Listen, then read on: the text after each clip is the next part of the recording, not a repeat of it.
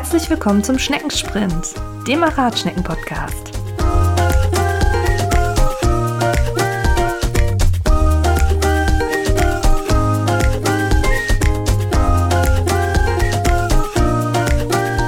Ja, herzlich willkommen beim Schneckensprint. Schön, dass ihr wieder dabei seid. Heute mit mir, Nadine. Und mit Steffi. Und mit Elisabeth.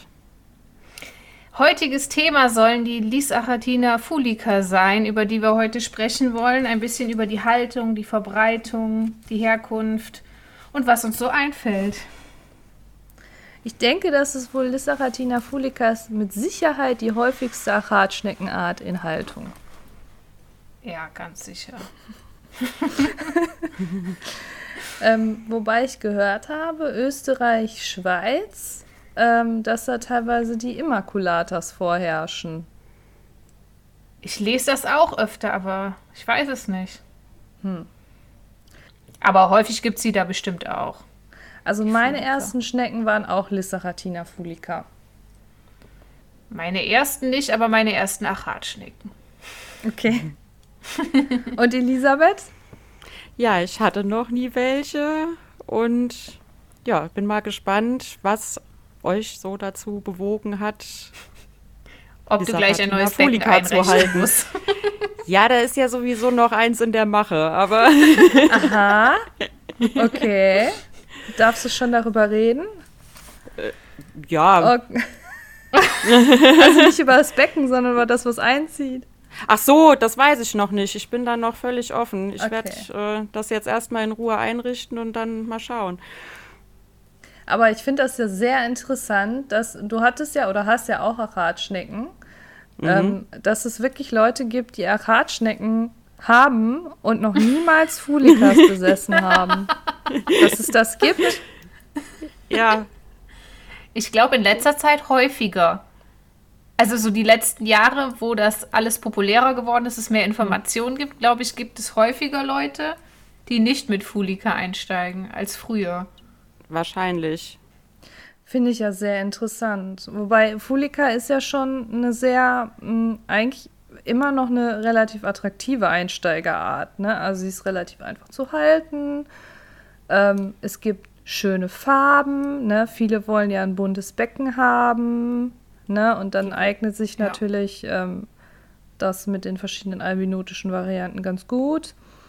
Ähm, lustige Geschichte am Rande damals, jetzt bin ich wieder bei damals, ne? als ich angefangen habe, waren die White Jade, die sogenannten White Jade, das sind die Fußalbinos von den Fulikas, relativ selten. Ach krass. Mhm. Und heute gefühlt, also nach Wildfarben die häufigsten eigentlich. Ja, ne? ja. Mhm. Genau, vielleicht können wir kurz mal was dazu sagen, welche Farben es überhaupt gibt oder welche ähm, ja, man kann ja. vielleicht sagen Albino-Varianten.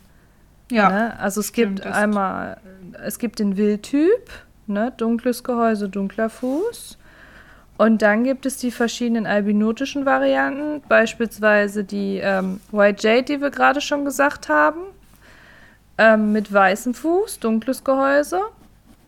Mhm. Was krickelst du denn da? Ach, sorry, sorry. Voll erwischt. Ich kann nicht ruhig sitzen. Ich bin so ein Mensch, ich bin irgendwas mache ich immer. Ich höre hör auf. Jetzt fühle ich mich ertappt. Wenn ihr das wissen wollt, es war ein Herzchen. Okay. Okay.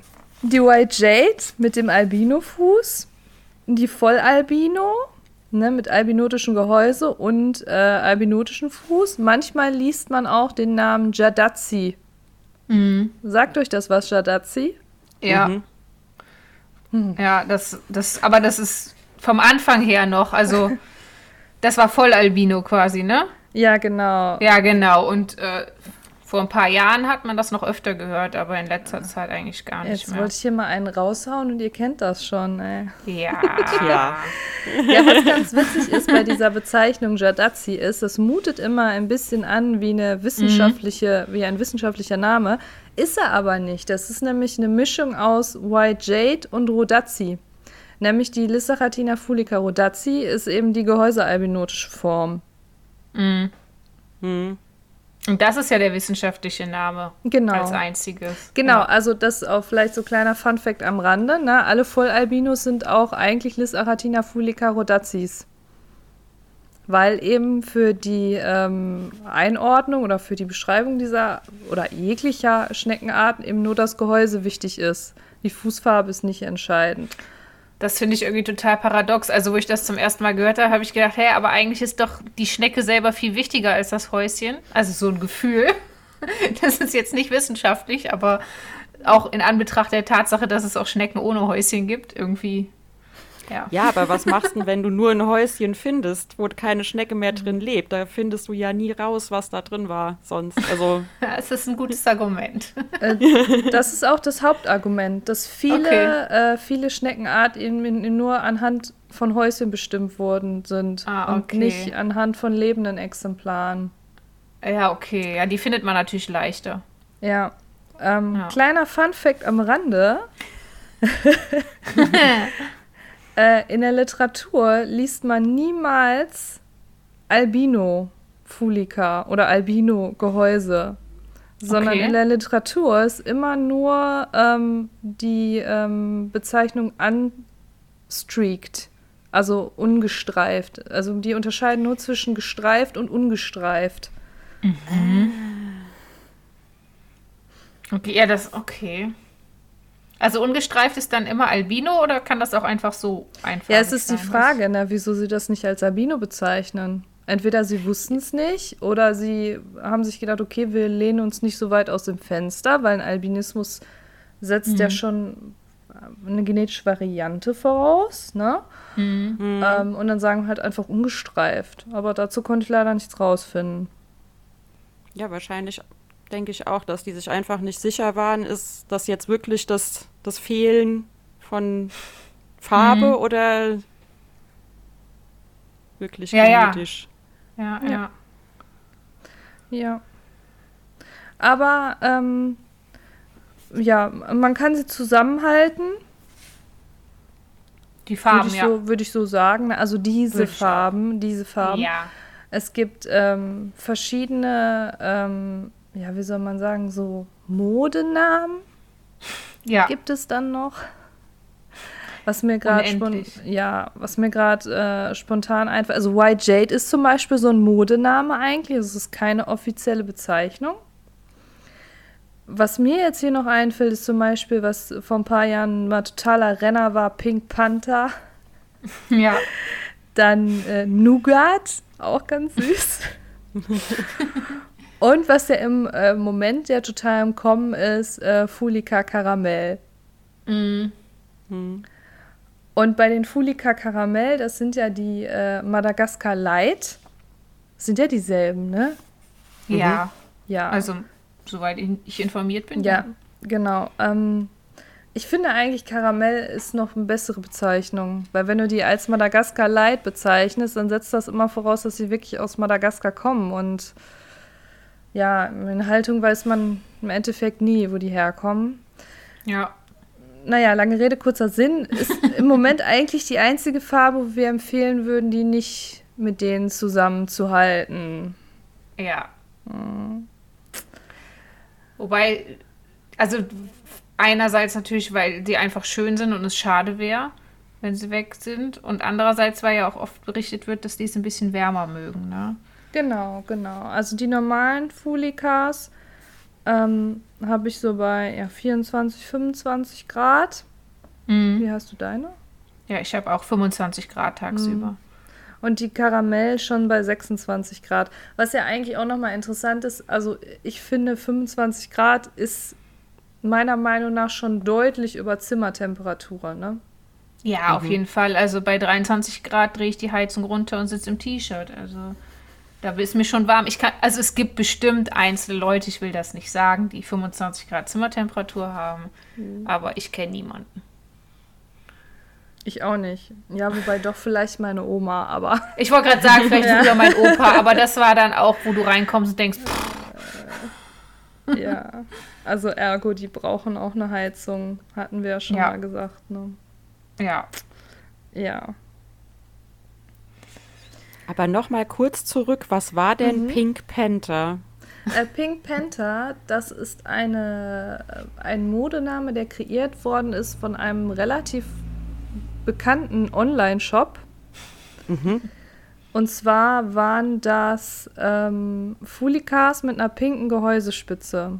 Und Mm. das waren meistens Rodazis mit einer pinken Gehäusespitze. Und äh, Rodazis mit pinken Gehäusespitzen sind, sieht man in letzter Zeit nicht mehr so häufig. Als ich angefangen habe, war das, hatten die immer pinke Gehäusespitzen. Also es war vollkommen normal. Also das ist keine Besonderheit also jetzt, in dem nee, Sinn. es ist jetzt eigentlich nicht so. Vielleicht jetzt ist es ein bisschen besonderes, weil man es nicht mehr, nicht mehr so häufig sieht. Aber ich persönlich finde, dass man da jetzt nicht für jeden Streifen einen neuen Namen erfinden muss. Ja, das ist ja bei den Wildfarben, genau, Genau. manchmal ganz schlimm. Ja. Da Nougat, gibt's ja hab ich schon gesagt. Ja, Ja, ga ganz oft, also von fast schwarz bis hellbraun ist da ja alles bei. Da kann man natürlich Mhm. wunderbare Namen erfinden.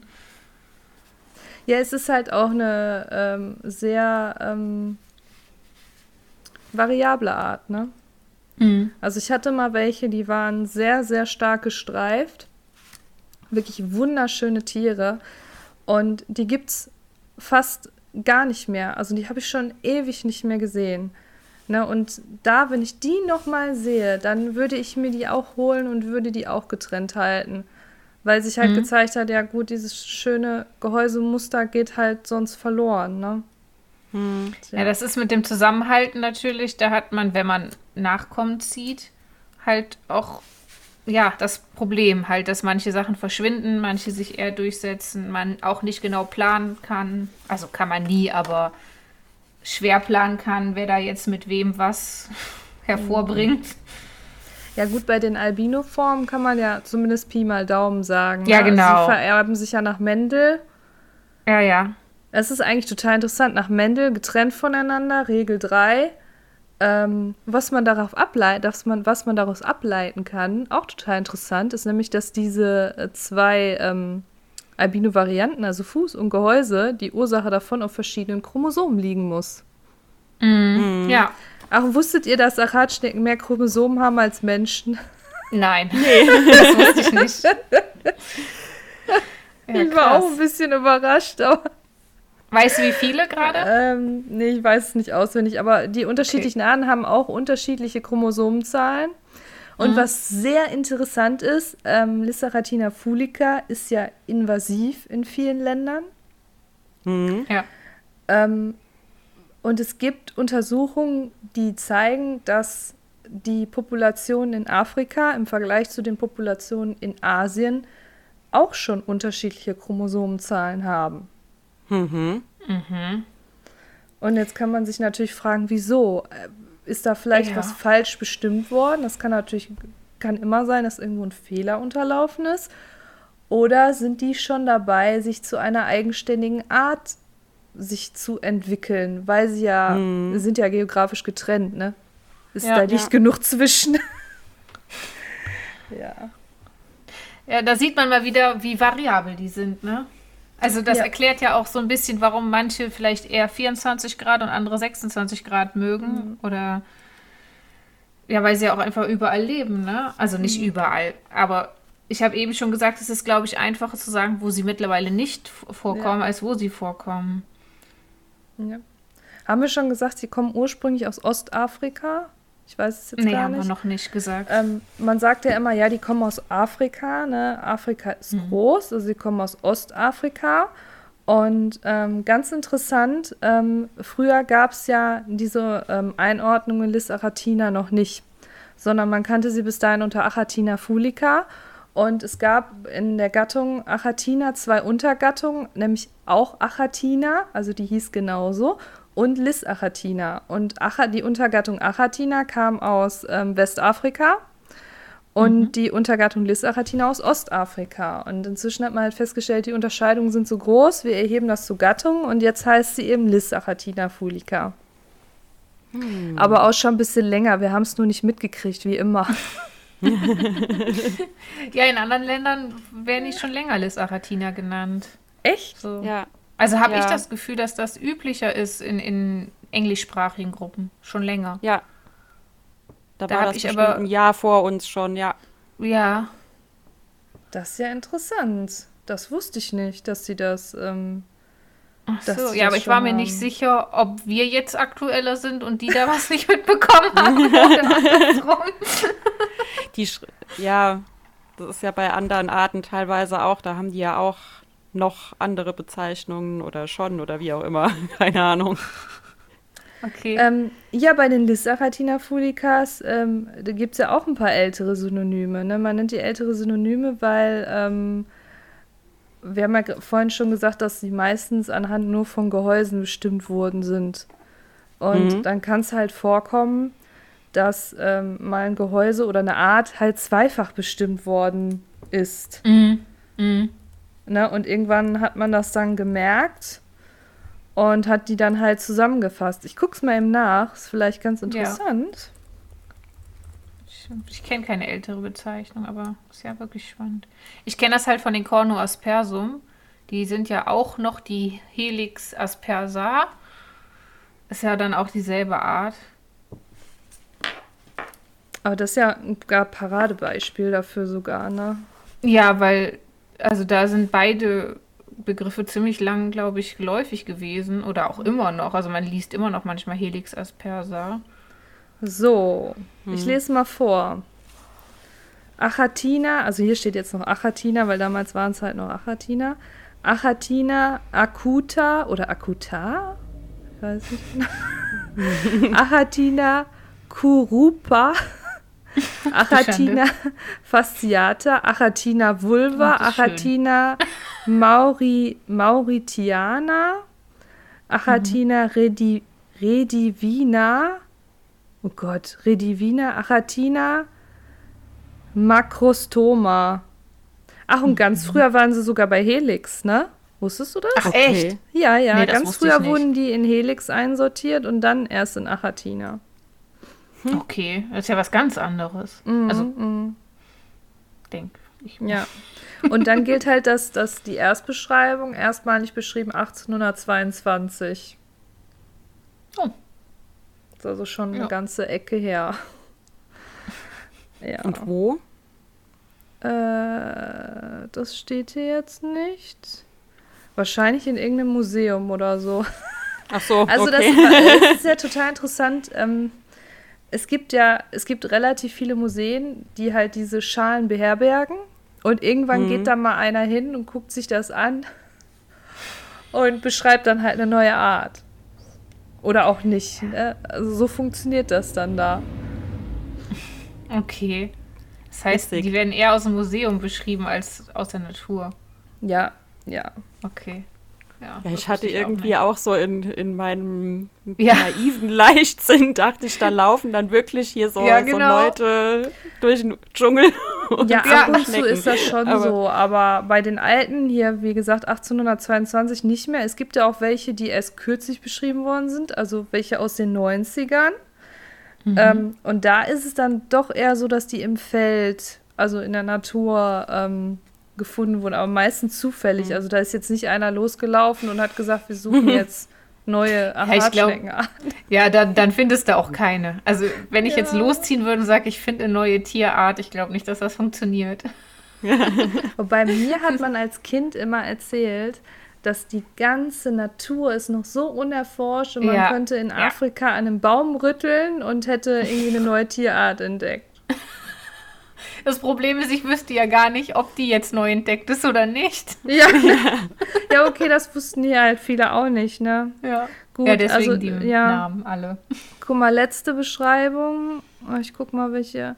1808, nee, 1901 war die Mhm. letzte. Ja, ist halt auch schwierig so ohne Internet und so, ne, wenn man sich nicht Ja. oder schwieriger austauschen kann. Ne? Hm. Naja. Was noch ganz interessant ist, was viele ja überhaupt nicht wissen, ist, dass es bei den Fulicas ja noch weitere Unterarten gibt als die Rodazzi. Mhm. Wusstet ihr das? Ja, von dir. Ach so. Ja, ich, ich denke, ich hau hier mal einen raus und dann, naja. Du hast das halt schon öfter ja. geschrieben, deswegen weiß ich das. Aber okay. ich weiß es von dir. Also, was ganz interessantes, also es gibt, wir unterscheiden die ja nicht. Habt ihr schon mal jemanden gesehen, nee. der die unterschieden hat? Nein. Mm -mm. Nee, ne? Mm ähm, es gibt Fulica fulica, also Unterart, die mhm. genauso heißt wie die Art, nicht zu verwechseln. Dann gibt es ähm, Fulica hamilai, mhm. 2L. Ähm, die Hamilai ist eigentlich relativ interessant, weil ähm, man die vielleicht sogar noch unter Umständen von den anderen abgrenzen könnte, weil die so ein bisschen breiter ist. Na, okay. Also manchmal ja. wird auch gesagt, ähm, oder man vermutet, dass diese albinotische Variante, die Rodazzi, ähm, aus der Unterart Hamilai hervorgegangen ist. Damit mhm. wäre es dann Lissacharatina fulica Hamilai F und für Form, weil es dann die Rodazzi rutscht dann auf die ah. Form runter. Mhm. Form Rodazzi. Ich wusste nie, wofür das F steht. Für Form. Ah. So einfach. Ich habe gedacht, es ja. wäre irgendwas kompliziertes Lateinisches. Nein. Nein. Weil das F ja klein geschrieben wird, ne? Oder? Ja. Ja. Ja. Aber das machen wir alles nicht, weil wir haben das ja so schon so vermischt. Deswegen mhm. Ist das, finde ich, das jetzt nicht so. Das bringt jetzt auch nichts mehr. Eben, ja. eben. Es ist schade irgendwie. Mhm. Also im Nachhinein ist es schade, dass man alles vermischt hat. Ja, einerseits ist es schade, aber andererseits kann man natürlich auch diskutieren, ob das überhaupt Sinn macht, Unterarten zu beschreiben. Ne? Also es, es gibt noch mhm. Fulica castanea oder Castanier. Okay. Gibt es irgendjemanden, der Latein kann? Der möge uns bitte schreiben, wie man das richtig ja. ausspricht. ähm, die sind eher dunkelbraun. Und was ich ja immer sehr interessant finde, ähm, ist nämlich die Fulica coloba. Mhm. Das ist nämlich die, auf die ich immer anspiele, ähm, die wesentlich kleiner bleibt als alle anderen. Mhm. Ja. Ja. Sechs Zentimeter oder so, ne? Oder acht maximal. Du liegst genau richtig, sechs Zentimeter. Ja, da weiß genau. ich auch, weil du das mal gesagt hast. Also das ja. ist jetzt nicht. ja. Und stammt jetzt nicht meiner Fantasie. und was halt wichtig ist, ähm, sechs, sechs Zentimeter ähm, bei gleicher Windungszahl. Also nicht sechs Zentimeter und dann irgendwann aufgehört, sondern sechs Zentimeter mhm. bei gleicher Windungszahl wie die größeren. Mhm. Und weil alle sagen immer, oh, die sind, die sind kleinwüchsig, ne? Und man mhm. hat sich da schlechtes genetisches Material reingeholt. Und dann sage ich immer, du, hier, ich guck mal, wann die beschrieben worden sind. Damals gab es die schon. Es ist auch ein bisschen schade, dass Größe immer direkt mit ja, Qualität oder Fitness in Verbindung ja. gebracht mhm. wird. Also als wäre alles, was groß ist, irgendwie automatisch besser. Mhm. Gibt es ja in vielen Bereichen, ist ja Blödsinn. Eigentlich, also lieber eine gesunde, fitte, mhm. muntere Schnecke als irgendwie eine riesige, die nur, also die dann aus anderen Gründen schwach ist. Ja. 1904. 1904 wurde die beschrieben. Also 1904 kannte man schon diese kleinen Formen und die mhm. sind mit Sicherheit irgendwo in der Natur gefunden worden. Also die mhm, stammen okay. nicht aus irgendwelchen Zuchtanlagen oder so, ne? Da würde ja. es ja wenig Sinn machen, die Kleinen zu züchten, ne? Ja. Oder? Ja, es ist ja. halt, es ist halt durchaus normal. Also sechs Zentimeter empfinde ich für eine Fulika als nicht als kleinwüchsig. Nein. Es ist eher. Ich finde auch, dieses kleinwüchsig ist immer so, so, also man sieht ja auch, ob die Probleme mit dem Wachstum haben oder nicht, unabhängig von der Größe. Also man sieht ja oft den Schnecken an, dass da irgendwas nicht stimmt. Und äh, da würde ich das eher dran festmachen, als jetzt an der reinen Größe. Ich meine, klar, wenn die Endgröße nur drei Zentimeter hat, dann kann man natürlich auch die Größe mit einbeziehen, zu sagen, irgendwas stimmt da nicht, aber. Meistens haben die ja Wachstumsschäden, wenn die. Das die, wollte ich gerade sagen, also ich habe noch nie so eine extrem klein bleibende Schnecke gesehen, die dann nicht auch noch riffelig wächst oder so. Man sieht es meistens. Ja, oder dann. Einfach. oder dann plötzlich von alleine stirbt. Also bei anderen Arten jetzt der, der mhm. Körper wächst weiter, das Haus irgendwie nicht und dann ist halt irgendwann vorbei. Ja. Ja. Ja, das hatte ich auch schon bei Fulika. Ganz am Anfang, als ich noch äh, ja, nicht so erfahren war und das nicht direkt erkannt habe. Da war, hatte ich auch mal, die ist vielleicht zwei, drei Zentimeter geworden. Nach drei, vier Jahren war die immer noch so klein, aber die war auch ganz riffelig und man hat es halt einfach gesehen, dass da was nicht stimmt. Ja. Ja, man darf eben auch nicht vergessen, dass es für eine Schnecke keinen Sinn macht, möglichst groß zu werden. Sondern für eine. Schnecke macht es Sinn, groß mhm. zu werden, geschlechtsreif zu werden und dann möglichst viele Nachkommen zu haben. Und dann gehen halt die Ressourcen nicht mehr in Wachstum, sondern eben in Fortpflanzung. Hm. Ist eigentlich interessant, warum die überhaupt so groß geworden sind. Also so was, was die davon haben. Hat das damit zu tun, dass die dann weniger Fressfeinde haben? Weißt du das? Gute Frage. Nee, es gibt ja auch ganz nichts. kleine Arten, also ganz kleine Schneckenarten, mhm. die sich dann mhm. wahrscheinlich besonders gut verstecken mhm. können. Also es gibt das Phänomen, das wurde auch in der Literatur bei Fulikas schon diskutiert, des Gigantismus. Ne, das, ist dann, mhm. das ist dann genau das Gegenteil von Kleinwüchsigkeit. Ja. Das wird mhm. nämlich auch als krankhaft betrachtet. Und es ist auch noch die Frage, ob diese Größe überhaupt vererbt ist. Also es ist bestimmt ein Teil der, ähm, ja, so eine Anlage, die vererbt wird, ob die äh, Schnecke jetzt, die Nachkommen jetzt die Chance haben, möglichst groß zu werden oder eben nicht. Ähm, aber ich glaube, es kommt auch viel auf Haltung an. Mm. Mm. Wobei mir persönlich das auch nicht so wichtig ist. Nee, also ich hatte eigentlich ganze Zeit lang waren meine eigentlich alle so um die 8 Zentimeter. Das war für mich auch normal. Und wenn es die ersten Achatschnecken sind, wirkt das trotzdem ziemlich riesig. Nee, aber 8 cm ist gut durchschnittlich. Ja, mittlerweile hatte ich auch welche, die haben 12. Das ist dann natürlich was anderes. Ich kann auch mhm. verstehen, dass man das schön findet, mal so eine außergewöhnlich große Schnecke zu sehen. Ist natürlich auch faszinierend, aber man muss sich, glaube ich, von dem Gedanken verabschieden, die werden alle 20 cm oder 15. es mag so Auswüchse nach oben geben, aber das gibt also das ist nicht die Regel dann, ne? Ja, bei Fulika ist ja eher selten, ne? Sehr selten. Also es gibt welche mit 15, 16, 18 habe ich auch schon, aber dann ist auch, das ist aber auch super selten schon. Ja, gut, aber das ist, wir sprechen ja eigentlich immer von einem Durchschnitt. Ne, die ja, Durchschnittsgröße ist ja nicht 15 Zentimeter. Also Nein. das würde ja implizieren, dass es noch größere gibt.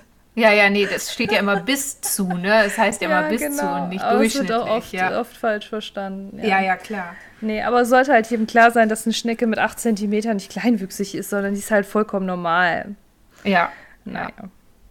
Aber ansonsten muss ich ehrlich sagen, dass sie wirklich zu meinen absoluten Lieblingsarten gehören. Weil sie eben so. Ja, sie sehen halt schön aus. Ich finde auch, dass sie relativ aktiv sind. Mhm. Wie ist das bei dir? Ja, finde ich auch. Also ich, manchmal bis 12, 1 Uhr mittags sind die noch wach. Hm. Das, äh, die sieht man oft. Und die sind dann auch wieder relativ früh wieder wach. Hm. Ja, bei mir auch. Elisabeth, was hat dich denn dazu bewogen, keine Fulikas zu holen? Ist so. also wirklich. ja, mich hat ähm, die Vermehrungsrate ein bisschen abgeschreckt. Ja. Und ähm, ja, weiß ich nicht. Das, äh, Hat jeder. ja, irgendwie schon, ja. Ich habe eher immer so den, den Hang zu einem, äh, ja, was Besondererem, in Anführungsstrichen. Und ja, also je mehr ich gelesen hatte, kamen mir die, ähm, die Fulika eben so ein bisschen vor wie die lebend gebärenden Fische unter den Aquarianern. So, also ich weiß ja, da auch viele Leute gibt, die die haben. Aber ähm, ja. Ich muss sagen, ich habe es genau deswegen genommen, tatsächlich am Anfang, weil ich gedacht habe, Mensch, da gibt es so viele Leute, die haben Erfahrung und das wird schon alles stimmen, was die Leute sagen, weil es gab ja auch so Arten, wo dann irgendwie kaum jemand was sagen konnte. Das hat mich eher abgeschreckt mhm. am Anfang. Und da war ja, ich gut, froh, das dass es eine Art gibt, wo, wo man das Gefühl hatte, da, das kriege ich hin. Ja, ja. Aber ich kann halt auch andersrum verstehen, dass einen das reizt, ne? was, was nicht jeder hat. Also ich kann es schon verstehen, aber ich bin da, glaube ich, einfach, ja, ich bin da auf Nummer sicher gegangen, so gefühlt am Anfang. Wobei Nummer sicher ist jetzt relativ, ne? Man muss sich trotzdem ja. informieren, aber. Mich hat halt dann auch verunsichert. Ich meine, die kriegst du ja wirklich eigentlich überall. Also wenn du bereit bist, mal auch 40, 50 Kilometer zu fahren, dann mhm. kannst du dir im Normalfall die Schnecken dann auch selbst abholen. Ja. Aber ähm, ja, man, wenn man sich selbst noch nicht so wirklich auskennt und ähm, es gibt ja nun mal auch viele Leute, die die nicht ganz optimal halten mhm. und die, ja, die können dir ja dann, wenn du Anfänger bist, einen vom Pferd erzählen, dass das alles super ist, wie sie das so machen. Ja, weiß ich nicht. Das stimmt. Ja, ich wollte mir dann eben auch keine Tiere holen, mit denen ich dann später nur Probleme habe. Ja, aber das war eigentlich bei mir so der Hauptgrund, wieso ich mir Fulikas geholt habe, weil man sie eben gut bekommt. Und auch Nachzuchten eben gut bekommt.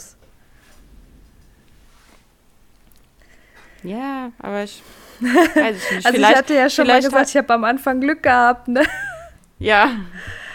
ja.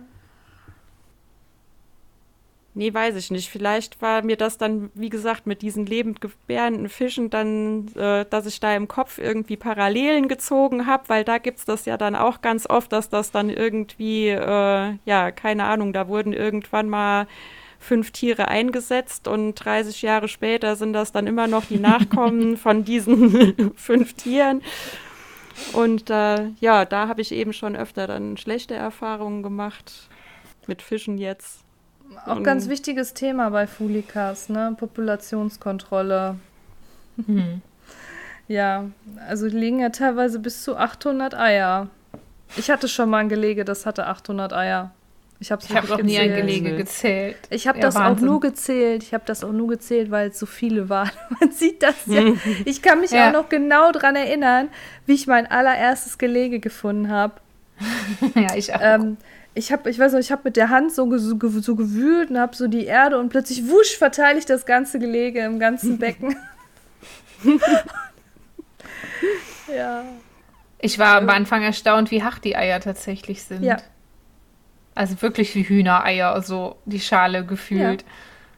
Das, also das habe ich nicht erwartet. Ich Hätte ich auch nicht, nicht gedacht. gedacht. Hätte ich das wäre weicher. Ja. Ähm, Sucht ihr Eier? Oder du, Nadine? Äh, ehrlich gesagt, nein. Mhm. Ich, ich sammle die Schlüpflinge ab. Ja, es ist umstritten, ne? Viele frosten lieber die Eier, weil man die Schnecke nicht sieht. Ich meine, drin ist sie ja trotzdem. Ähm, ich kann es verstehen, wenn man sucht. Kann ich, also muss jeder für sich wissen. Suchst du denn?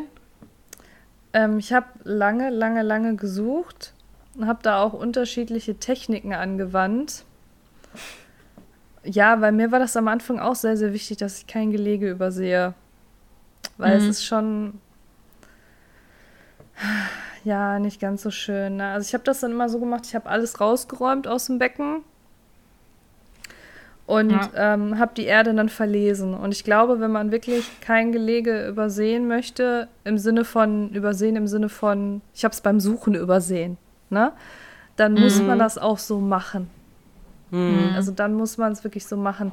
Wenn man jetzt sagt, ja gut, ich sammle die dann ab, dann muss man das nicht machen. Ne? Ich hatte mein erstes Erlebnis, da hatte ich gerade ähm, gesucht und zwei Tage später, ich weiß noch, das war, ich glaube, das war ein Wochenende, komme ich hier ins Wohnzimmer, werfe einen Blick zu dem Becken und sehe, dass das ganze Becken voll mit kleinen Schnecken ist. Mhm. Und das, es war definitiv, es war definitiv zwei Tage vorher kein Gelege da, weil man sagt ja eigentlich immer einmal die Woche, ne? Und mhm. es war definitiv vorher kein Gelege da. Das heißt, die eine der Schnecken hat ihre Eier sehr, sehr, sehr lange zurückbehalten. Fulikas können das sehr gut. und fand das dann toll, die abzulegen, nachdem ich die Erde schön gelockert habe. naja, und das war dann so mein erstes Erlebnis, mein erster Schock. Und ähm, es war jetzt nicht schlimm für mich.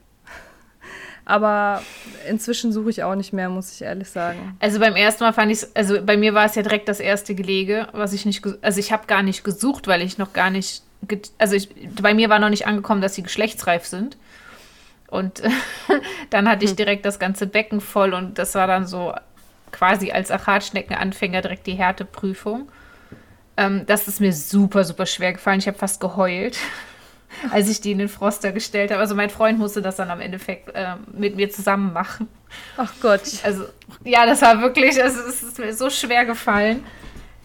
Also es ist jetzt nicht, weil ich so herzlos bin, keine Ahnung, aber für mich persönlich, das muss wirklich jeder wissen, macht es halt nicht den Unterschied, ob ich sie jetzt drei, vier Tage eher froste oder wenn sie dann geschlüpft sind.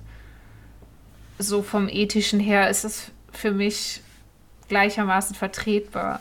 Aber ja, es ist natürlich einfacher, wenn man die Schnecke nicht sieht. Ja. Das ist menschlich. Was man nicht sieht, da muss man sich nicht so mit befassen. Also so sehe ich das auch. Ich kann jeden verstehen, der sagt aus dem Augen, aus dem Sinn. Ja. Aber ich kann niemanden verstehen, der ähm, jemanden ähm, vorwirft, hey, du hast jetzt ein Gelege übersehen. Was soll das? Mhm. Jetzt musste hier äh, lebende Schnecken töten. Äh, die leben schon im Ei. Also für mich macht es ja. keinen Unterschied, ob es ein Ei ist oder eine kleine Schnecke. Es tut vielleicht bei einer kleinen Schnecke ein bisschen mehr weh, weil jeder kennt das. Da gucken wir einen kleinen Fühler an, ne? Und dann, mhm. äh, ja. Aber unterm ja, Strich, finde ich, macht es keinen Unterschied.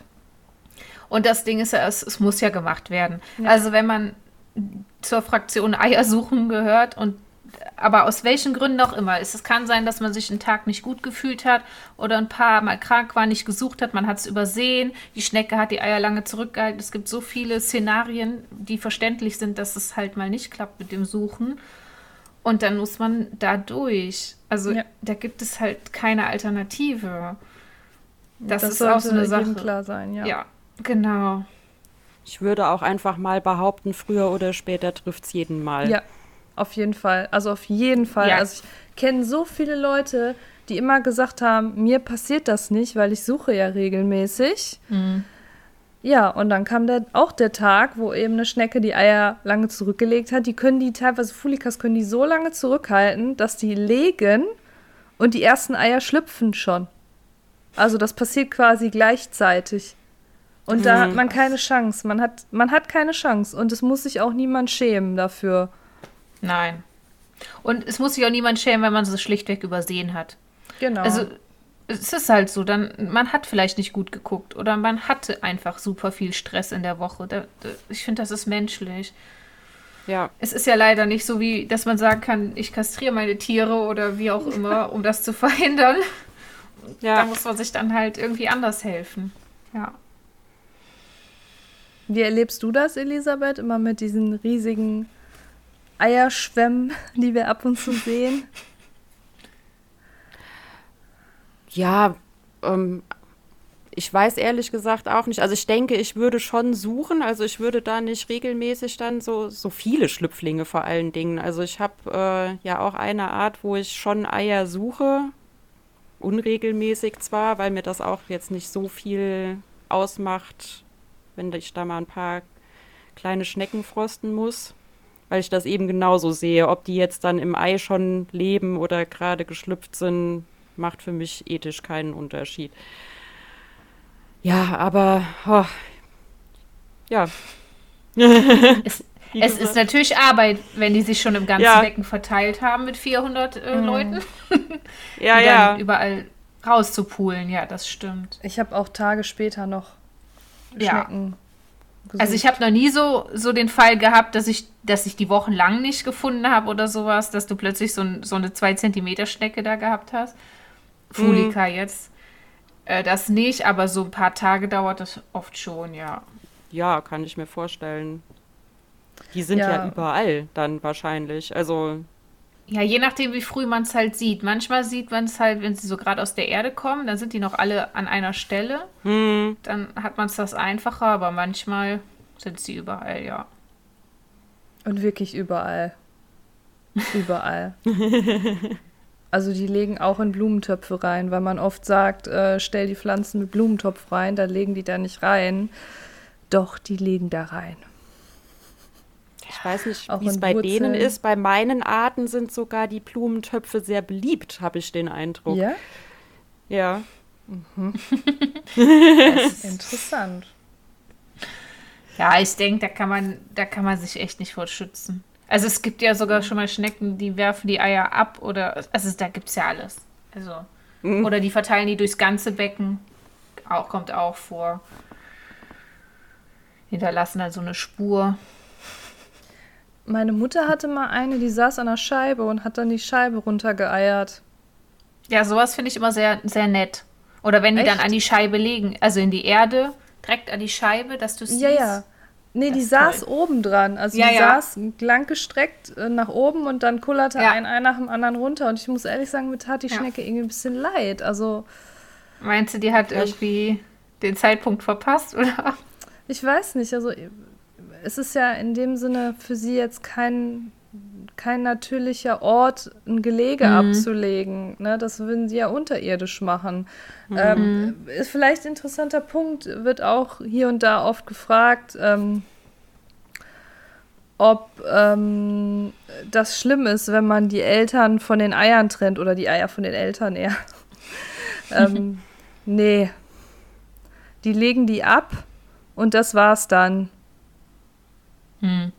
und kommen auch nicht mehr zurück. Also es, es gibt dieses Phänomen der, ähm, wie heißt das? Parental Care, wie heißt das auf Deutsch? Brutpflege? Genau, genau, das Wort, was, das Wort habe ich gesucht, danke. genau. Okay. Ähm, und das gibt es auch bei Schnecken. Und zwar diese Form des Einbuddels, das ist schon eine Art der Brutpflege.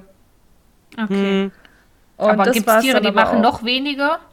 Also gibt es Tiere, die nicht mal das machen? Die das einfach so, also ihren Nachwuchs Es- so irgendwo fallen lassen? Ja, es gibt ja Fische, die ähm, Ja, das einfach alles ins Wasser abgeben. Aber Ja, das sind stimmt. ja dann auch meistens, äh, wenn, wenn man jetzt zum Beispiel an den Lachs oder so denkt, die sterben ja dann dafür, dass der Ja. Nachwuchs etwas zu fressen hat. Ne? Ja, da würde ich auch lieber buddeln, also. Ja, äh, vielleicht noch mal ein ganz interessantes Thema. Äh, Paarungszeit haben die nicht. Wollte ich gerade sagen, gibt es nicht. Ja. Ja, es, es kommt darauf an. Also in der Haltung haben die immer Paarungszeit. Also nicht im Sinne von haben die nicht, sondern haben die immer, ne? Ja, ja. Ähm, und in der Natur ist es sehr interessant. Da korreliert das nämlich mit den Regenzeiten. Ne? Also da ist es schon so, dass die, ich weiß nicht, ich glaube zweimal im Jahr oder so ist das. Ne? Dass die zweimal im Jahr halt häufiger legen als ähm, sonst. Häufiger, aber die legen sonst auch, ne? Ich denke schon, ja. Ja. ja. Weil wenn die nur zweimal im Jahr legen würde, das wäre ja super. Ja, aber ich weiß nicht, ob man das hier wirklich äh, dann so Nein. replizieren könnte. Nein, glaube ich auch nicht. Also, Weil das würde aber auch Schwierig. voraussetzen, dass du die in Ruhe schicken müsstest. ja. Und dann würden wahrscheinlich noch mehr Gelege übersehen, weil wann, ja, wann ist jetzt das zweimal im Jahr? Ja, genau. Und du musst ja eigentlich musst du ja diese Regenzeit simulieren. Ne? Und Ja. dann musst du eigentlich, also ich weiß nicht genau, also wahrscheinlich simulieren wir ja die ganze Zeit Regenzeit. Weil es ist ja Mhm. warm und feucht. Und dann musst du die andere Zeit dann eher, vielleicht nicht Trockener. kühl, aber eher trocken. Ne? Also müsstest du sie Mhm. in Ruhe schicken. Wird ungerne gemacht. Dass eine Schnecke, die ruht, nicht eiert, ist ja irgendwie logisch. Mhm. Aber. Ja. Ja, gut. Also ich, ich muss ehrlich sagen, ich, ich, es sind meine Lieblingsschnecken. es sind wirklich meine Lieblingsschnecken und ich traue immer noch diesen Gestreiften hinterher, die ich damals hatte, die man mir erst nicht verkaufen wollte.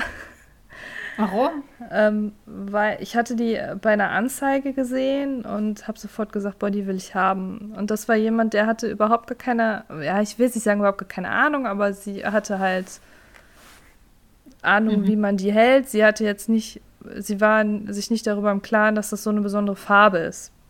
Mhm. Mhm. Und ähm, dann hatte ich sie angeschrieben und ich habe gesagt, dass sie verschickt werden müssen. Es war natürlich warm genug und so. Dann hat sie gesagt, nein, das möchte sie nicht, weil damit hat sie keine Erfahrung. Und dann habe ich ihr nochmal geschrieben, ich möchte die aber unbedingt haben. und habe ihr dann auch irgendwo nochmal einen Link oder so zugeschickt, dass es durchaus geht und so. Und dann sind wir uns doch einig geworden. Wir hatten auch noch ein bisschen Kontakt hinterher. Und ich ärgere mich, wie gesagt, dass ich die damals nicht von den anderen separiert habe. Heute ist es ja so, auch ganz interessant, falls es Fulika-Importe gibt, die ähm, im asiatischen Raum, die sind ja auch eher gestreifter als die afrikanischen. Ja, habe ich mal gehört. Beziehungsweise gesehen auf Fotos. Das ist, ja, die gestreiften sind schon schön. Also ich habe es noch nicht live gesehen, aber ist schon cool. Kommt Mhm. wahrscheinlich auch durch so eine Art Flaschenhalsinfekt, weil da so eine ähm, kleine Gruppe Mhm. Ähm, ich glaube, es gibt sogar Untersuchungen, irgendwie in Indien oder so, dass die äh, eine sehr, sehr, sehr äh, äh, nicht so genetisch sehr variabel sind, weil die halt von nicht so vielen Tieren Ja. abstammen. Ach, vielleicht noch Ja. ganz interessant, haben wir noch gar nicht gesagt. Nämlich die, die White Jade ähm, ist ja auch so eine, in Anführungsstrichen, Zuchtform. Also Zuchtform in dem Sinne, dass dieser Albinofuß tauchte schon in der Natur auf, aber dann wurde die von den Chinesen als, äh, Chinesen als Speiseschnecke gezüchtet. Und ich Mhm. glaube, da wurden dann auch die ersten von importiert. Ja, in der Natur haben die wahrscheinlich nicht viel Chancen, die Albinos, oder? Also die tauchen wahrscheinlich auf und werden gefressen, oder wie ist das? Mm, Es kommt drauf an. Also es gibt ähm, bei den Fußalbinos weiß ich jetzt nicht, aber es gibt ähm, Dokumentationen, dass zum Beispiel die Rodazis in bestimmten Gegenden einen Vorteil haben, Ah, weil okay. die ähm, dann in halt so Gegenden leben, die halt ähnlich ist wie die Farbe ihres Gehäuses. Ne? Ja, ja, ja. Genau. Mhm. Und was noch ja interessant Sinn, ja. ist, bei den Achatina achatina gibt es ja diesen Effekt, was ist das? Das hieß Evolution of Man. Habt ihr das schon mal gehört? Bei den Achatina achatina mit dem weißen Fuß? Bestimmt, oder? Mhm. Nee. Ähm, und zwar ist es da so, dass die äh, Hatina Hatina mit Albinofuß auch in der Natur auftauchte. Und die Einheimischen, die ja auch dort Achatschnecken ganz normal essen, das ist ja eine ganz normale Speise dort, diese Weißfüßigen aber nicht essen wollten. Ach so, doch, ja, stimmt, genau. Die war, weil die irgendwas gegen religiös. Albinos hatten. Ja. Ja, das gibt es ja all, also allgemein äh, mit, mit Albinismus so Vorbehalte, glaube ich. Also ich will ja jetzt Mhm. hoffentlich nichts unterstellen, aber kenne ich jetzt aus anderen Zusammenhängen. Hm. Ich nicht. Naja, und so hat sich halt dieser Albinofuß da auch in der Natur durchgesetzt. Ne? Einfach weil sie nicht gegessen wurden. Genau. Ja. Ach krass. Bei den Fulikas weiß ich es jetzt nicht. Da sind wir ja dann in Ostafrika. Mhm. Müsste ich mich noch mal informieren. Aber ich könnte mir vorstellen, dass es die in der Natur auch gibt.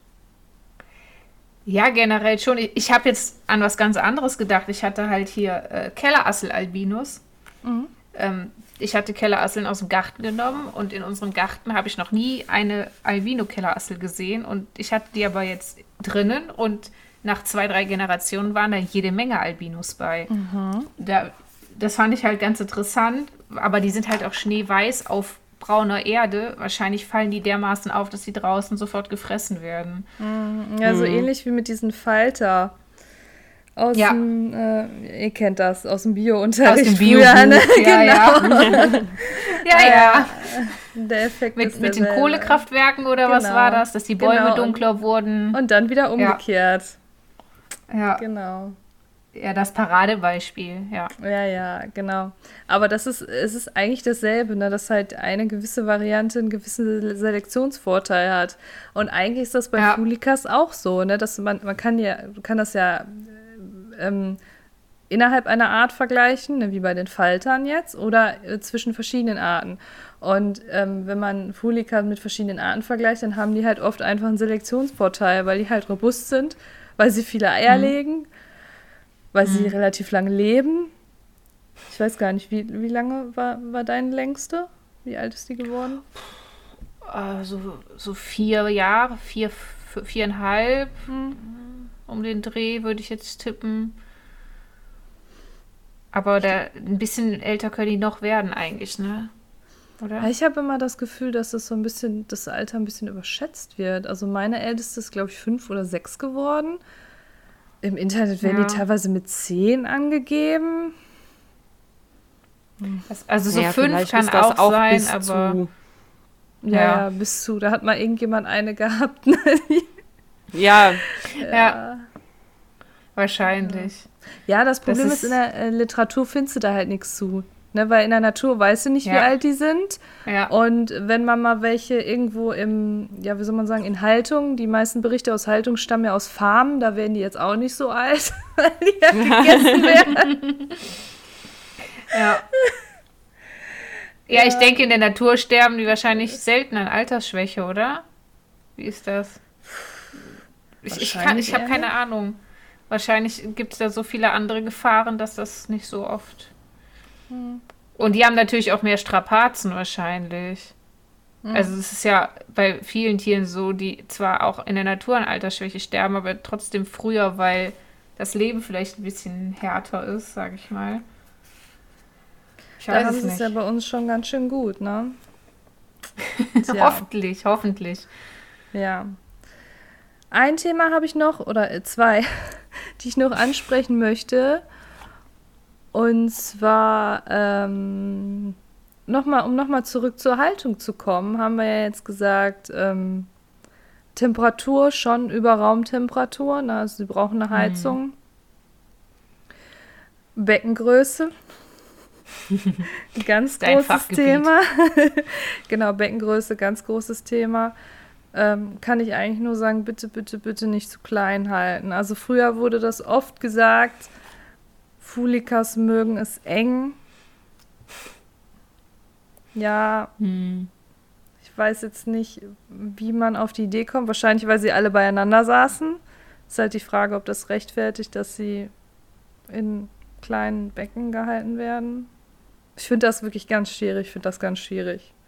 Also ich finde das auch immer sehr traurig, wenn ich Fulikas in so kleinen Becken sehe. Oder überhaupt Achatschnecken ja. in kleinen Becken. Ja. Also ich habe schon wirklich extrem kleine Becken gesehen. Also das Kleinste, was ich erlebt habe, und das ist wirklich kein gutes Beispiel, also abschreckendes Beispiel, war eine Fulika, die habe ich geholt, die hatte 13 Zentimeter oder was Häuschenlänge hm. aus einem 30 Zentimeter Becken. Oh Gott. Oh. So, ich glaube, das ist jedem klar, dass, das, also sie kann sich dann gerade da drin umdrehen, ne? Zumal das auch noch nicht die einzige Art in diesem Becken war. Aber gut, ja. das ist jetzt auch ein krasses Beispiel. Aber ja. Ja. generell, denke ich, gilt, zu viel Platz gibt es eh nicht, oder? Also zumindest jetzt bei Schnecken. Die kommen ja auch draußen in der Natur klar, ohne dass man sie eingrenzt. die können sich ja orientieren. Ja, ja, es gilt eigentlich für Wahrscheinlich für alle Tiere. Ich weiß es nicht. Ich will mich jetzt nicht zu weit mal, aus dem Fenster ähm, lehnen. Es gab mal vor ein paar Jahren dieses Bild von einem Menschen in einem kleinen Glasbecken, der äh. da so hockte und so ganz eingezwängt in diesem kleinen Glasbecken, also wirklich so reingequetscht, ne? Mhm.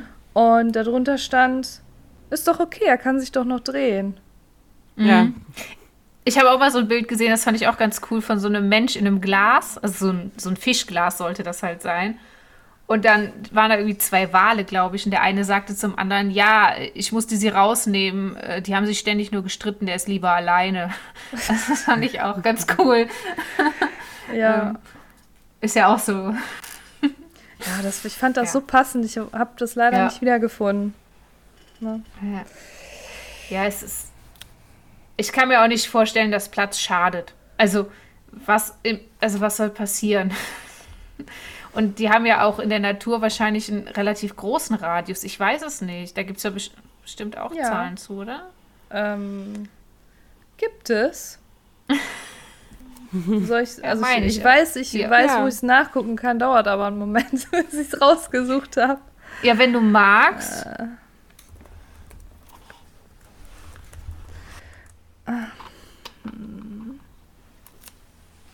Ich glaube, da ist es schon. Oh. Das ist eine ganz interessante Studie. Und zwar habe ich die noch nie für irgendwas gebraucht. ähm, So da sind- interessant ist die. Nein, die ist super interessant, aber die meisten Leute interessiert es halt nicht darum. Das wollte ich Mhm. damit sagen. Und zwar sind die hingegangen im, ähm, im Feld, also in der Natur. Im Feld heißt immer in der Natur. Weil mich hat mal Mhm. irgendjemand gefragt, was heißt denn im Feld, wenn ich schreibe. Ja, klingt so, als wenn man Feld? durch. Cool. Ja, klingt, als wenn man beim Bauern nebenan Ja, so das, das müsst ihr Ja. mir sagen, wenn ihr sowas nicht versteht. Also in der Natur, die sind halt hingegangen und haben da ähm, Radiotransmitter auf die Schnecken drauf gemacht. Das ist Mhm. cool. Und also auf die Gehäuse und haben die sich dann einfach mal angeguckt, ähm, ja, wie die sich so bewegen, ne? Und was sie so für einen Radius haben, ne? Und ich guck mal hier. Ähm, sechs Monate haben die das gemacht. Was, haben die nichts Besseres zu tun? Ja, gut, wenn das aber doch einmal drauf ist und das wird aufgezeichnet, stimmt. muss man doch nicht viel tun, oder? Ja, da ja, hast du recht. Also, ich kann mal versuchen, das kurz zusammenfassen, zusammenzufassen. Hauptsächlich Ja. äh, nachtaktive Aktivität. Ähm, und zwar hat man rausgefunden, dass ähm, die Aktivität äh, abhängig ist vom Entwicklungsstadium, also vom, äh, wie alt die Schnecken sind.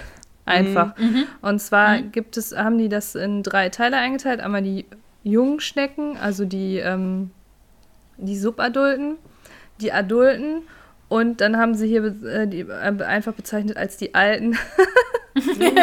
Oder die, nee, gar nicht wahr. Die haben gesagt, äh, die jungen Adulten und die alten Adulten, Entschuldigung. Okay. So. Äh, die Jüngsten haben die längsten Distanzen zurückgelegt. Ach, krass. Das hätte Das ich habe jetzt ich auch. jetzt nicht erwartet. Doch, das habe ich schon erwartet. Ja, nee, ich, ich habe jetzt gedacht, die jungen Erwachsenen, aber okay. äh, ja, also die, die Jüngsten haben die, die, ähm, die weitesten Distanzen zurückgelegt. Und zwar hat eine, die am meisten zurückgelegt hat, 500 Meter in sechs Mhm. Monaten. Entschuldigung, So, dass und ich die- lache, das klingt irgendwie süß. Ja, aber das ist ja nicht gerade ausgeschneckt. ne, sondern die hat sich halt in diesem Bereich Ja, ist mir ne, klar. aufgehalten. Ja, ja, ja, ja. So. Die jungen Adulten und die alten Adulten haben sich nur in ihrer, ja, in ihrer Homezone quasi aufgehalten. Ähm, aber die, der, Ra also der Verbreitungsradius von den jungen Adulten war größer als von den alten Adulten. Also eigentlich Ja, könnte man sagen, absteigend. Ne? Also Mhm. je älter sie werden, desto träger quasi. Ja, Das deckt sich ja mit Bestätigt sich- Beobachtungen im Terrarium. Ne? Auf jeden Fall. Aber das hieße ja jetzt mal ganz ausschweifend, wenn man diese Schnecke gar nicht einschränken wollte, dann müsste man ja ein Terrarium von 500 Metern bieten. So, Ja. ganz, Äh, ganz ketzerisch gesprochen. bleiben, ne? Ja, ja, ist natürlich Blödsinn, aber nur um zu verdeutlichen, dass Platz nichts Schlechtes ist. Ähm, Haben die Ja. auch mal untersucht, äh, wie weit die sich in einer Nacht meistens so wegbewegen oder Ich guck mal gerade hier. nicht? Ich meine, ich hätte da auch mal was zu Aratina Aratina gelesen, aber ich bin mir nicht mehr sicher. Also, und auch erst recht nicht, wie weit das war. Und das ist ja interessant. Die, also hier sind so, ähm, hier sind so Bilder und die bewegen sich quasi in so Kreisformen. mhm. Mhm. Äh, was war jetzt nochmal die Frage? Ich habe es vergessen. Wie, wie weit Ach, wie die sich in die einer Stück, Nacht ne? so. Okay. Ja. Äh, nee. Sehe ich jetzt hier nicht. Oder ich übersehe es jetzt gerade. Äh.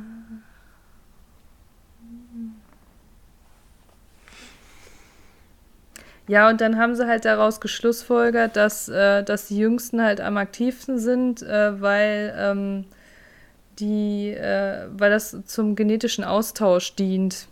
Ne, dass Ja. die halt ähm, ähm, sich verteilen weit und dann weg von mit, den genau, Geschwistern. genau mit fremden Paaren dann Ja. und dass es nicht so viele Klingt auf sinnvoll. einem Haufen sind. Mhm. Nee, steht hier leider nicht.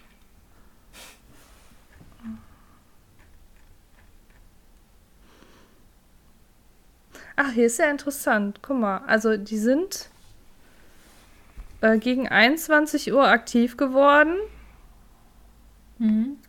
und gegen 6 Uhr haben die sich wieder pennen gelegt. Aber das kann ich jetzt nicht bestätigen von meinen. Nee, gar nicht. Also 21 Uhr kommt schon mal vor, aber auch schon früher. Aber dann sind die meistens bis mittags unterwegs.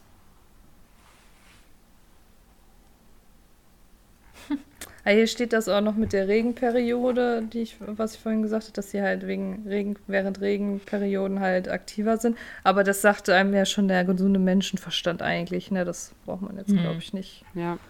ne, explizit zu sagen. Aber also meine sind auf jeden Fall früher aktiv.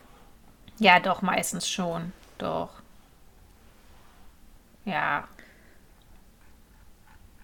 War eine Bekannte von mir, also die habe ich tatsächlich durch die Schnecken auch kennengelernt. Die hat mittlerweile aber auch keine mehr. Die hatte auch Fulika und da, die sagte aber auch, also vor neun hat die keine gesehen. Ja. Das ist sehr interessant. Äh, nee, die, die sagte dann auch, also wenn sie dann morgens da wieder guckt, dann sind die auch schon wieder so auf dem Rückweg. Und Ach, krass. ich denke, Das das, ist ist ja auch mit ein. Grund, warum die gar keine Schnecken mehr hat, weil das ist ja wirklich dann so ein bisschen Ist Ja. langweilig. ja. langweilig. Also, wenn man jetzt kein Nachtmensch ist. ja. Ich habe manchmal das Gefühl, irgendeine ist immer wach. Hm. Also, Ja, habe ich auch. Also, d- ich guck mal einmal. Doch. Mhm. Also, eine ist gerade wach bei mir. Okay. Aber jetzt äh, wüsste ich's das- auch gern, aber es- also, aber das hatte ich noch nie, dass sie nur zwischen 6 und 12 aktiv waren. Also ich hatte das mal einmal, ähm, da habe ich, ähm, bin ich hier auf, im Wohnzimmer eingepennt und bin irgendwann nachts aufgewacht und ähm, habe gedacht, äh, die veranstalten da eine Party im Becken, wirklich. Also so viel Aktivität habe ich da noch nie gesehen. Aber dass sie jetzt wirklich gar nicht aktiv sind tagsüber, nee. hatte ich auch noch nicht. Aber wahrscheinlich stammen die Schnecken deiner Bekannten von denen aus der Studie ab. Möglicherweise, ja. Guck mal, wo waren die denn hier? Gibt es eigentlich noch Fulika-Wildfänge? Eher nicht, ne? Oder? Also ich weiß, dass do, also vor ein paar Monaten weiß ich noch von jemandem, der welche hatte. Also importiert hat. Ja, Was ab und zu habe ich das auch schon gelesen. Ähm, weiß ich nicht, die hat er verkauft. Äh, ich habe keine Sehr gekauft, ich weiß es nicht. Ich kann dir da gleich äh, gerne, ich, ich will jetzt keine Werbung machen, aber kann ich dir. Ah, In Tokio war das. Also in Asien war das, haben die das gemacht. Also das waren schon Fulikas, äh, die ausgewandert sind. Ja gut, vielleicht Ja, haben sie sich da dem Wetter angepasst mit der Aktivität. ja das, ich das weiß kann ja natürlich sein. Das kann, ja gut, aber wenn die sagen, wir haben Regenphase, dann und dann, diese, also diese Regensaison, das ist ja eine Saison. Und das ist ja nicht, dass es dann von 6 bis äh, von 21 bis 6 Uhr regnet und den Rest ist Na, aber vielleicht ist, nein, aber vielleicht ist es tagsüber zu kalt, äh, zu warm oder zu, keine Ahnung. Denn hier mal ein Aber zu warm macht auch keinen Sinn. Nein, das macht keinen Sinn.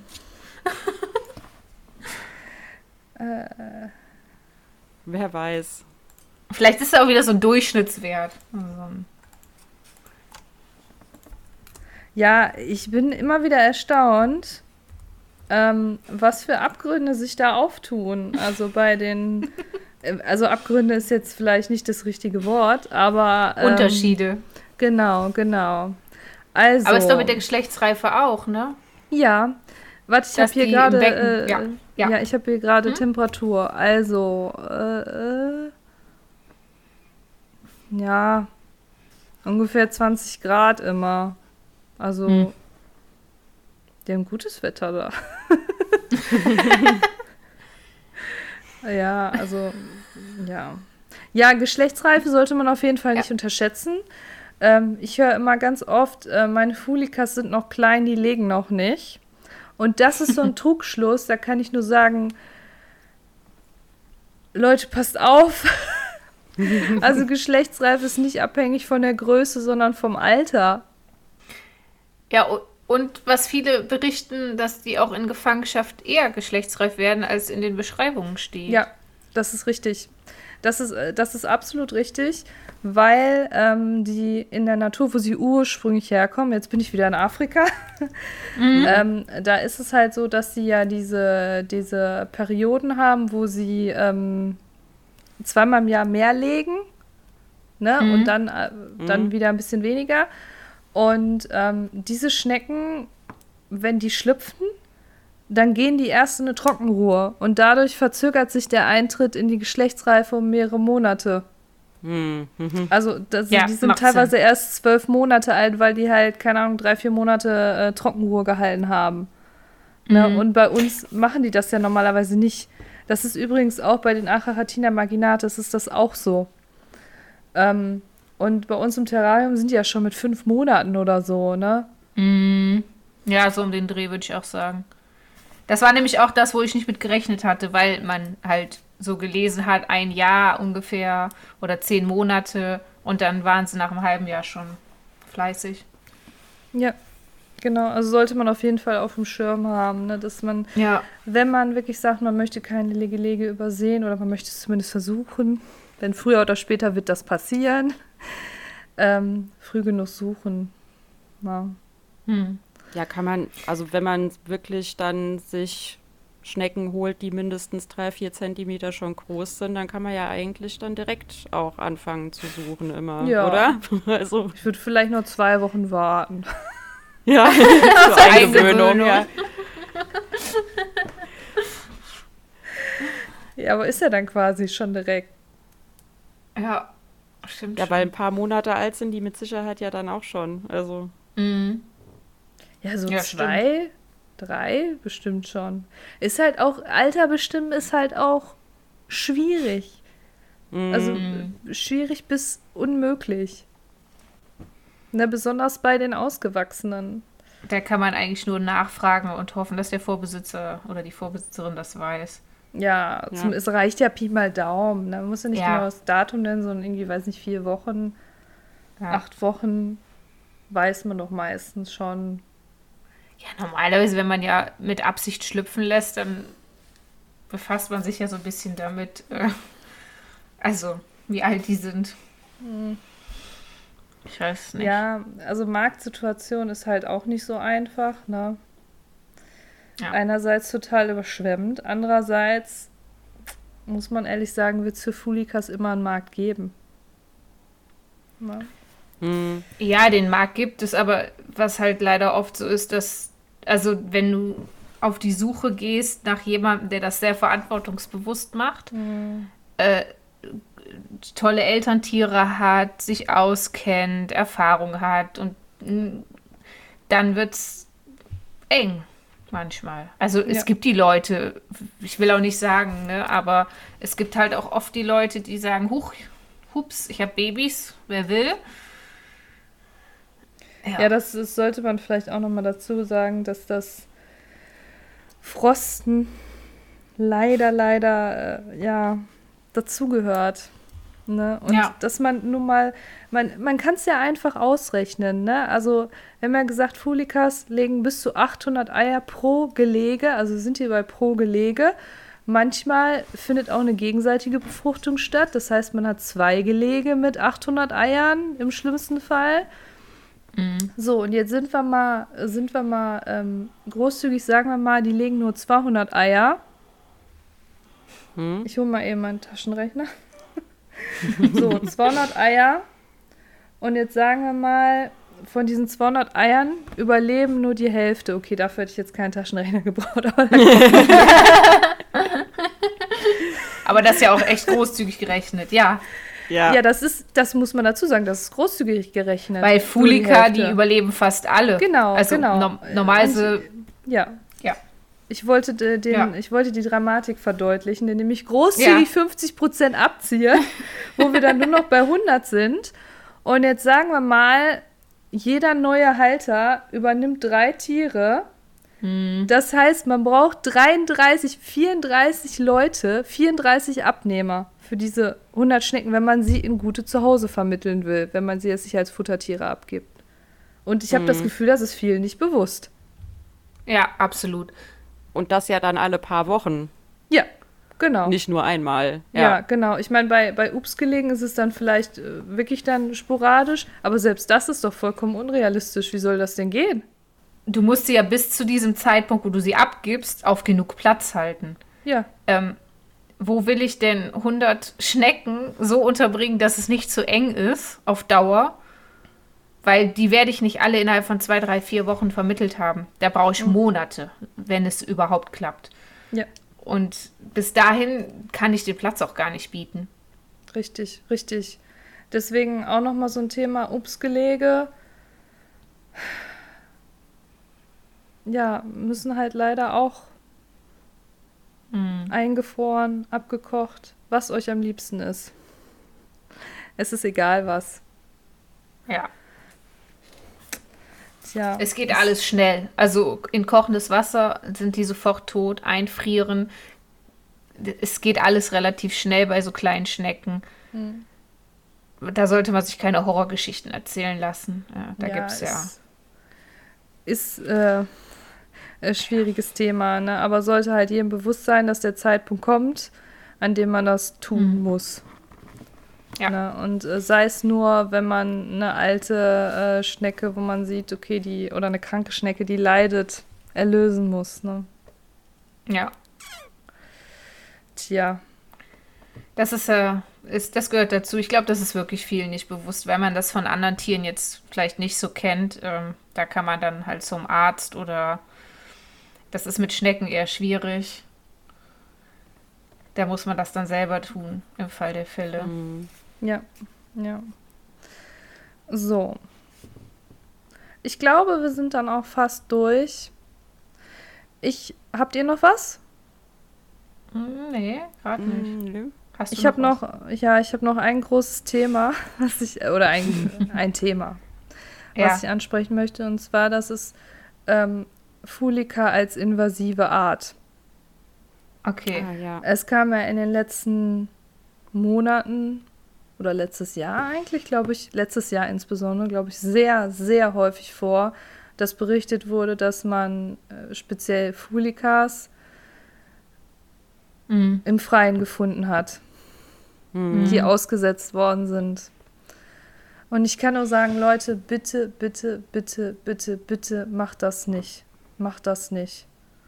Ne, dann friert sie lieber ein. Das klingt jetzt schrecklich, aber ich habe immer die Horrorvorstellung, es ist, es ist so, dass Fulikas sind sehr robust und viele sagen immer, die überleben Winter bei uns nicht. Gut, den letzten, es war relativ kalt. Letzte Woche war hier noch minus 10 Grad, heute sind fast 20. ähm, beim letzten kann man das vielleicht so sagen, aber bei uns in Nordrhein-Westfalen, die vorletzten Winter, die waren alle sehr mild. Mhm. Und wenn Ja. sich da so eine Fulika einbuddelt, dann kann die das meiner Meinung nach sehr gut überstehen. So. Und das große Problem ist einfach, dass ähm, selbst wenn ähm, die die Winter hier nicht überstehen, es immer noch die Gefahr besteht, dass man halt feststellt, okay, es taucht, tauchen immer wieder diese Schnecken auf. Hm. Ähm, sie wurden jetzt auch schon in Italien und auch schon in Spanien gefunden. Und dann gibt es nämlich wie bei den Apfelschnecken eine EU-Verordnung, weil man sich denkt, ja, was haben wir denn mit Italien und mit Spanien zu tun vielleicht, ne?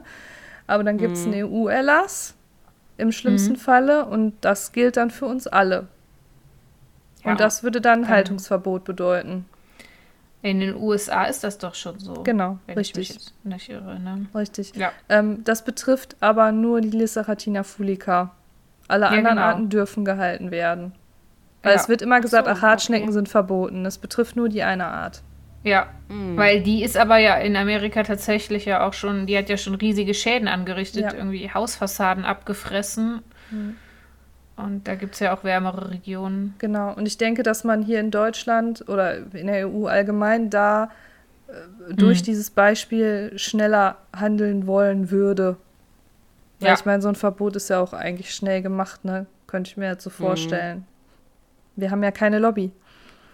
Den, ich wollte sagen, den Leuten, die dieses Verbot beschließen, denen tut das nicht weh. Ja. Das ist nichts, das wird keinen Aufschrei verursachen, das, äh, ja. Ja. Das ja. ist schnell gemacht. Nochmal so was Nachdenkliches auch zum Ende. Auch wenn äh, beispielsweise ähm, wird immer wieder gesagt, dass man Eier an Hühner verfüttert. Bitte vorher einfrieren. Ne? Mhm. Weil man weiß nie, schlüpft da nicht doch noch was raus. Ne? Also man sollte wirklich alles tun, dass sie nicht in die Umgebung gelangen. Auch keine Schnecken irgendwie nach draußen setzen für ein paar Stunden oder so. Also wenn man nicht da ist, also überhaupt sollte man die nicht nach draußen setzen. Ja, genau, da gibt es viele Gründe, aber ja. Ja, ja. Erst recht nicht äh, unbeaufsichtigt, ja. Ja. Ja, es sagte mal jemand, äh, es würde ja auch keiner auf die Idee kommen, seine Fische zum Auslaufen in den, in den, äh, in den Gartenteich zu setzen. Ne? Das ist gut. Das ja, das ist eine sehr gute Analogie. ja. ist wirklich genau. so. Also das ja. nochmal so nachdenklich am Ende, weil das liegt mir wirklich sehr am Herzen, weil äh, wir sehen ja alle, was mit den Apfelschnecken passiert ist. Ne? Das mhm. war ja mhm. auch was, womit wir hier in Deutschland eigentlich nichts zu tun hatten und plötzlich war das Verbot da und irgendwie hat man sich gefragt, hä, wieso denn? Und dann kam ja die Story, mhm. ne, dass die da so Schäden angerichtet haben. Ja. Ja. Mhm. Gut. Guter Punkt. Ja. Also zusammenfassend kann man sagen, dass Listeratina eigentlich eine wunderschöne Art ist. Ähm, nicht anspruchslos in der Haltung, man sollte sich schon damit beschäftigen. Und es ist, wie gesagt, immer noch meine Lieblingsart. Schreibt uns doch in die Kommentare, ob ihr auch mit Fulika angefangen habt, beziehungsweise Lissaratina Fulika oder mit einer anderen Art und wenn ja, warum? So, wir freuen uns, dass ihr wieder dabei wart. Ähm, wenn ihr irgendwelche Ideen habt oder Fragen ähm, für Themen, dann schreibt uns einfach an unsere E-Mail-Adresse schneckensprint.gmail.com oder kommt in unsere Facebook-Gruppe Achat Schneckenteam. Bis nächstes Mal. Tschüss. Tschüss. Tschüss.